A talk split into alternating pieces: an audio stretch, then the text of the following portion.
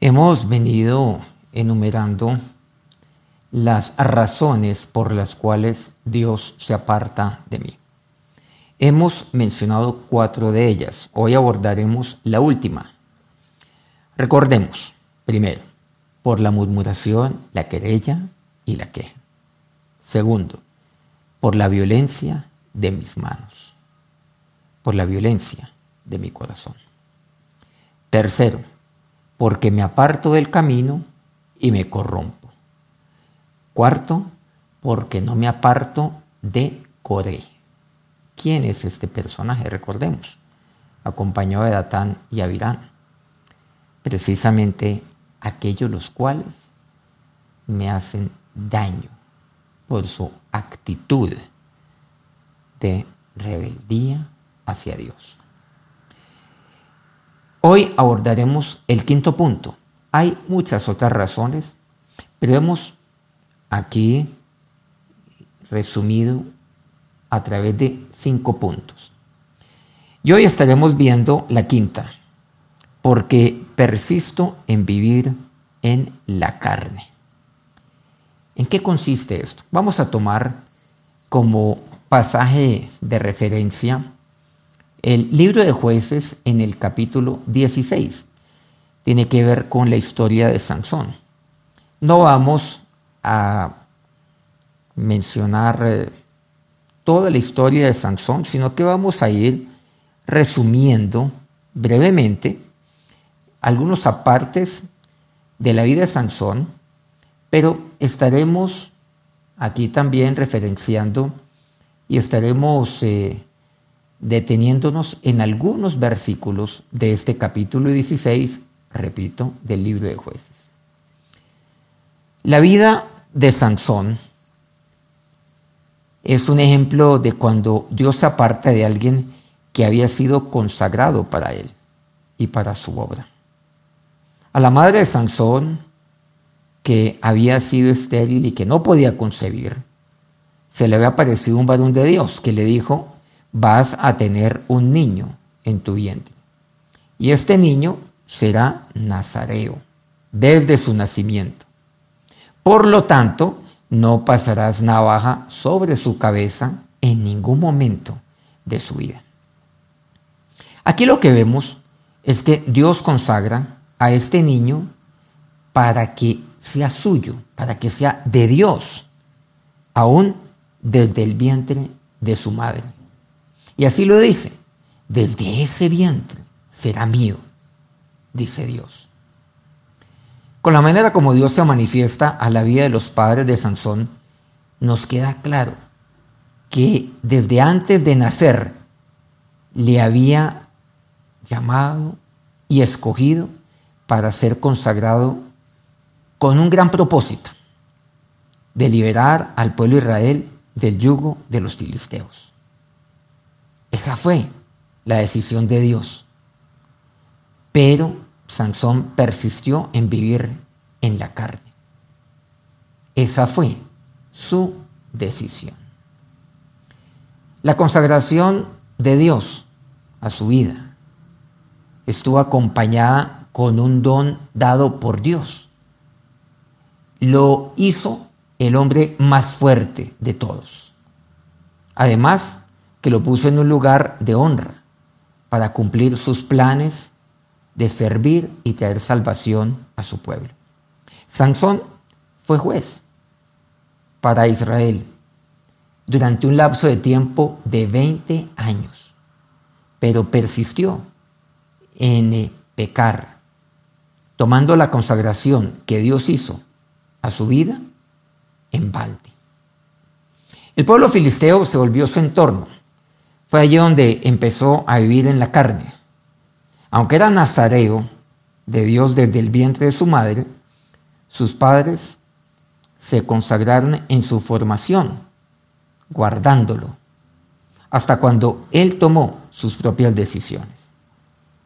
Su padre, su madre, velaron muy celosamente que no pasara navaja por su cabeza. Pero hay un momento donde el infante, donde el niño crece ya es joven y después ya es eh, un hombre. Entonces, eh, ya los padres, pues, eh, no pueden velar para que se cumpla precisamente esto que Dios había consagrado en la vida de Sansón. Que no pasara navaja por su cabeza. Sansón, por el contrario, actuó de manera diferente, tomó sus propias decisiones. Con Sansón aprendemos que no me puedo quedar solo con el Dios de mis padres. Pues llega el momento donde el Dios de mis padres debe ser el mío, siendo este el verdadero legado, donde yo ya tomo mis decisiones y donde yo tengo que experimentar a Dios en mi propia vida, independiente de la experiencia que hayan tenido, como lo fueron o lo pueden ser la de mis padres. Pero Sansón no lo hizo así, pues había hecho de su fuerza el fundamento de su vida. Por eso Sansón le decía a aquella mujer, Dalila, que finalmente es eh, el instrumento del enemigo para que caiga. Mi fuerza se apartará de mí. Si pasa, navaja por mi cabeza. Entonces para él era más importante su fuerza que buscar a Dios. Nunca entendió que esto último era la clave, que era lo más importante y en consecuencia no empleó la fuerza para lo que el Señor quería. La manera impulsiva de actuar en repetidas ocasiones describe a un Sansón que se lleva fácilmente por sus actos emocionales. Desde su vida sentimental hasta la manera como él se relacionaba con el pueblo, con aquel pueblo filisteo el cual era su enemigo, pero con el cual terminó emparentando y terminó conviviendo. Los filisteos, que eran enemigos de Israel y por ende de Sansón, querían saber el secreto de su fuerza y lo descubren, porque recordemos que Sansón sucumbe ante una mujer, Dalila, que supo hacer muy bien su trabajo. Miremos este pasaje entonces de jueces en el capítulo 16. Y vamos a ir a algunos versículos concretos. Recordemos que ahí está Dalila encima de él. Versículo 16, del mismo jueces 16, reitero. Y aconteció, nos dice así este pasaje, que presionándole ella cada día con sus palabras e importunándole, su alma fue reducida a mortal angustia. Aquí vemos algo importante. La presión fue diaria. ¿Cuál era el objetivo? De reducir su alma. ¿Y cómo lo presionaba? Diariamente. Primero, con sus palabras y segundo, importunándole. ¿Qué quiere decir? Interrumpiéndole permanentemente. Si él estaba haciendo algo importante, le interrumpía pero presionándole con sus palabras, siempre. Miren que aquí está, es una gotera permanente, una gotera diaria. Ella no bajó la guardia, ella sabía lo que estaba haciendo, porque sabía que tenía que reducir el alma de Sansón. Porque al reducir el alma de Sansón, entonces ahí vemos lo siguiente, en la teoterapia comprendemos que somos seres tridimensionales, con espíritu, alma y cuerpo. ¿Ella qué fue lo que hizo? Reducir el alma de este hombre. En el alma están las emociones, pero también está la mente y está la voluntad. Intelecto, sentimientos y voluntad. Miremos lo que estaba sucediendo en la vida de Sansón. Redujo su alma. Entonces, en el intelecto, ¿qué pasa? Pues no podía pensar. ¿Por qué? Porque le importunaba permanentemente para que él no pensara. Y con sus palabras era algo constante que no paraba. Segundo, en cuanto a su voluntad, menguó su capacidad de decidir. Ahí ella atacó, atacó eso en Sansón, lo minó de una manera increíble. Y tercero, pues redujo sus emociones hasta el punto que Sansón ya ni siquiera podía sentir. Y es más, llevó a que Sansón tomara decisiones basadas en sus emociones. Y sabemos que las emociones, claro, fueron creadas por Dios, porque todo lo que Dios creó fue bueno, incluyendo todo lo que Dios creó en el hombre, en la mujer. Pero las emociones no fueron creadas para tomar decisiones. Yo tomo mis decisiones. Yo, ¿qué es lo que tengo que hacer? Claro, mi vida debe ser guiada poniendo mi fe en Dios y su palabra y tomando esa decisión permanentemente. Y las emociones reflejan precisamente esto. Reflejan mi fe en Dios y su palabra. Se derivan de esto, pero las emociones no están para conducir una vida. Y entonces ella llevó a Sansón a que éste tomara decisiones de carácter emocional. Y por eso ella apela a las emociones de Sansón. Versículo 17 dice, y le descubrió pues todo su corazón y le dijo, nunca a mi cabeza llegó navaja, porque soy nazareo de Dios desde el vientre de mi madre. Si fuere rapado, mi fuerza se apartará de mí y me debilitaré y seré como todos los hombres. Ven qué interesante lo que él dice. Ahí, finalmente, después de, de varias veces de ella insistir y Moisés eh, dándole una razón distinta a la verdadera de la causa de, o el origen de su fuerza, pues entonces finalmente le descubre su corazón a Dios. ¿Qué es lo que está pasando aquí? Cuando yo no busco a Dios, ¿qué está transmitiendo mi espíritu a mi alma? No olvidemos que somos espiritual mi cuerpo. Pero hay un conector entre el espíritu y el alma. Pero cuando yo no busco a Dios, ¿qué pasa? Mi espíritu está entenebrecido. Entonces, mi espíritu no transmite vida a mi alma. Mi espíritu no transmite las cosas de Dios a mi alma. ¿Y cuáles son aquellas cosas de Dios? Cuando yo no estoy lleno del Espíritu Santo, entonces yo no transmito aquellas, aquellas cosas que conocemos, que son del Espíritu de Dios.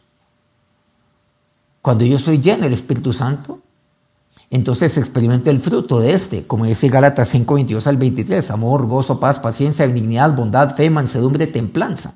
Entonces, definitivamente, el Espíritu no transmite al alma ni amor, ni gozo, ni paz. Y tampoco transmite templanza. Entonces, el alma queda propensa a todo aquel y o aquella que quiera reducir su alma. Por lo tanto, mi alma, o sea, mi verdadero yo, está expuesta al mundo y a lo que el mundo quiera. Mi alma queda vulnerable a que otros definan mi vida y a que otros tomen decisión por mí. Entonces, claro, ¿dónde radica el problema? ¿Radica en el mundo? ¿Radica en Dalila? No, las Dalilas van a existir, ahí están y siempre van a estar. Y claro, hemos de apartarnos del mundo, pero no hemos de alejarnos del mundo. O sea, Dios Y queda claro lo que el Señor aquí nos habla. Por ejemplo, en Juan 17, que no quiere que no hemos de ser quitados del mundo, sino apartados del mal, que hemos de ser luz en el mundo.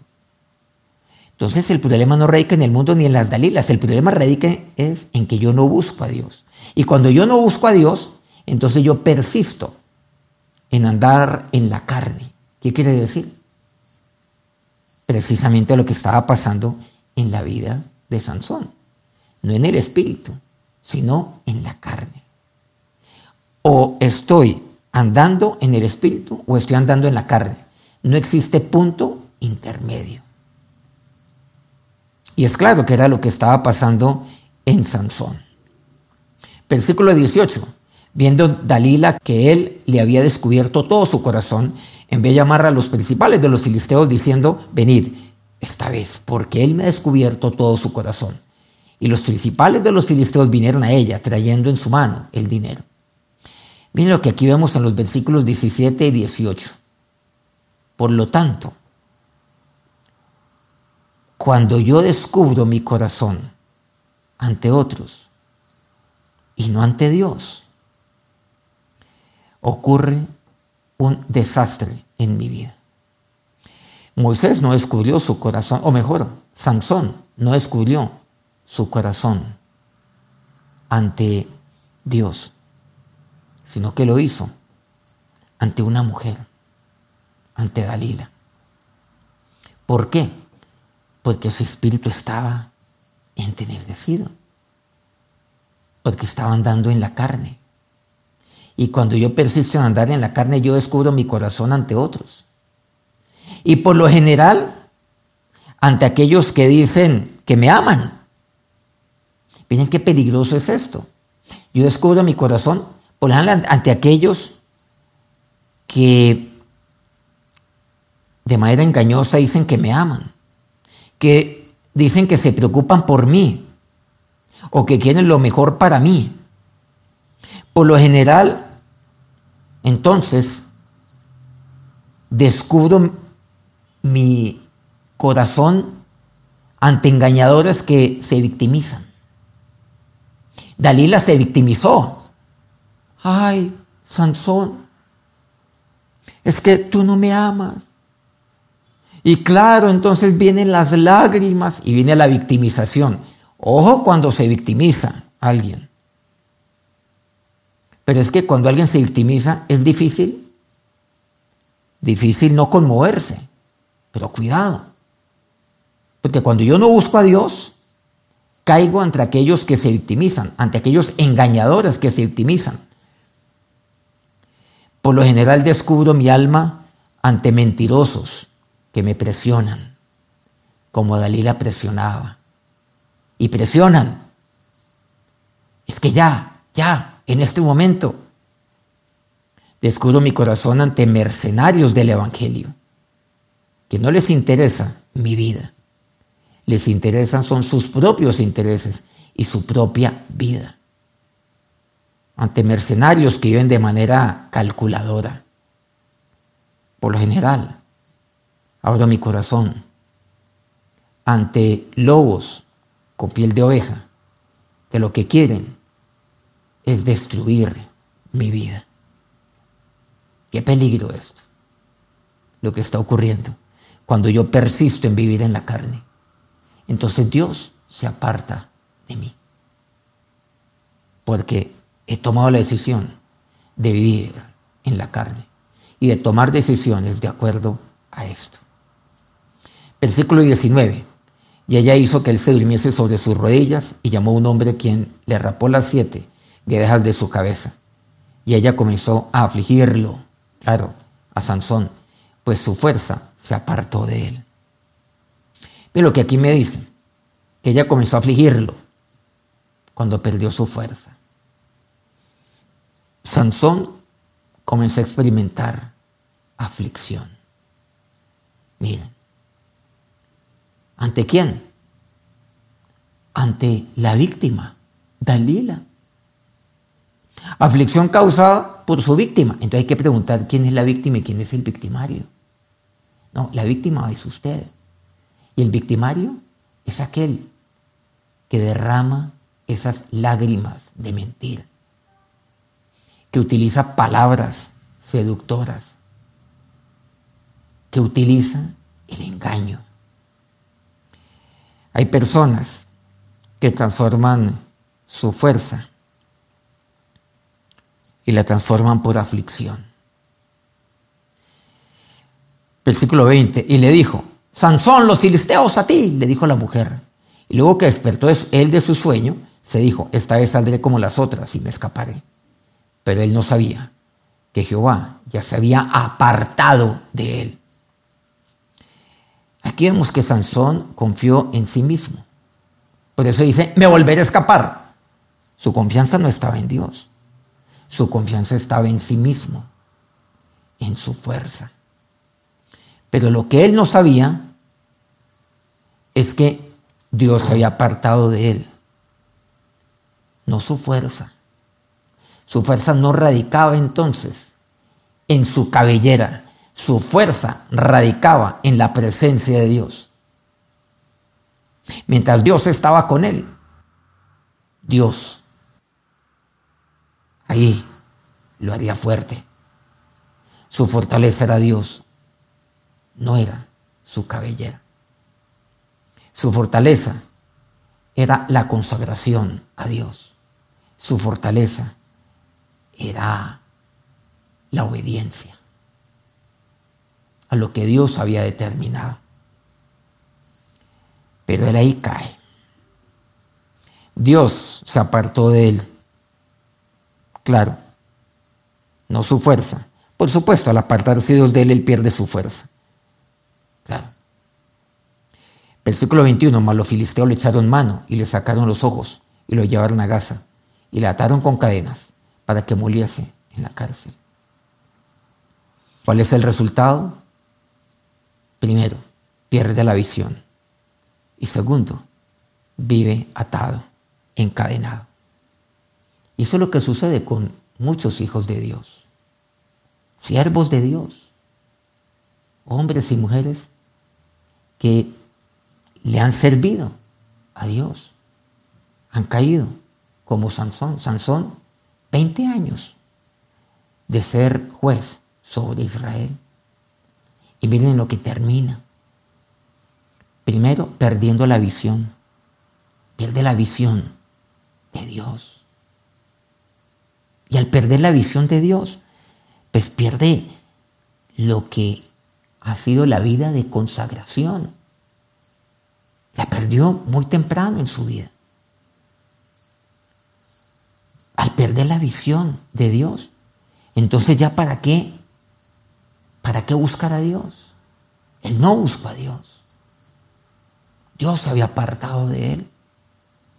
Y cuando Dios aparta de mí, entonces ya, ya batalla es mía y no de Dios. La libro yo en mis fuerzas humanas y no en el poder de Dios y en su fuerza. Entonces yo comienzo a perder la visión. Pierdo la visión de Dios en mi vida, pierdo la visión de mí mismo, de quién soy y el quién soy. Es que soy un consagrado para Dios es que soy un consagrado para hacer su voluntad, para servirle a Él, para servirle a un pueblo, el pueblo de Dios, para defender al pueblo de Dios, como el caso de Sansón. Él perdió la visión completamente. Y muchos hijos de Dios la pierden. Y en segundo lugar viven atados también, como Sansón, encadenados. Viven como con una atadura, ya. Cambian totalmente, hasta su semblante. Ya no hay unción en sus vidas. Porque Dios se apartó de ellos. Aquí vemos entonces, en el caso de Sansón, en el eh, resumen que podríamos llamar teoterápico. No olvidemos espiritual mi cuerpo. tomando estos pasajes que hemos leído, quiero decir estos versículos. Todos de jueces 16. En el espíritu no busca a Dios. En el alma entra en mortal angustia y en el cuerpo pierde su fuerza. Eso es lo que pasa cuando yo persisto en vivir en la carne. ¿Qué sucede? No. ¿Para qué busco a Dios? El del alma vivo en mortal angustia. Qué terrible es esto, no angustia, mortal angustia.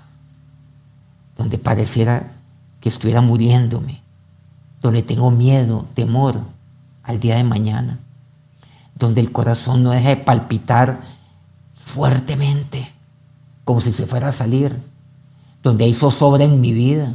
Pues eso fue lo experimentó Sansón. Y aquí me dice, su alma fue reducida a mortal angustia. En el cuerpo pierde su fuerza. ¿Pero por qué? Porque dejó de buscar a Dios. Terminó retirándose, sin visión, sin fuerza, encadenado, apartado de Dios. ¿Cómo es posible que alguien consagrado a Dios termine así? Muchos hijos y siervos de Dios creen que pueden estar en un estado de pecado permanente y que pueden blindar la estabilidad de sus intereses y su bienestar en una posición de liderazgo. Pero no importa ni la posición ni los años que se tengan. Tampoco importa cualquier tipo de fuerza o mejor de fortaleza con que crean contar. Las consecuencias, tarde o temprano, llegarán. Así que ni 20 ni 30, ni más años de experiencia en el servicio de Dios me podrán blindar si dejo de buscar a Dios.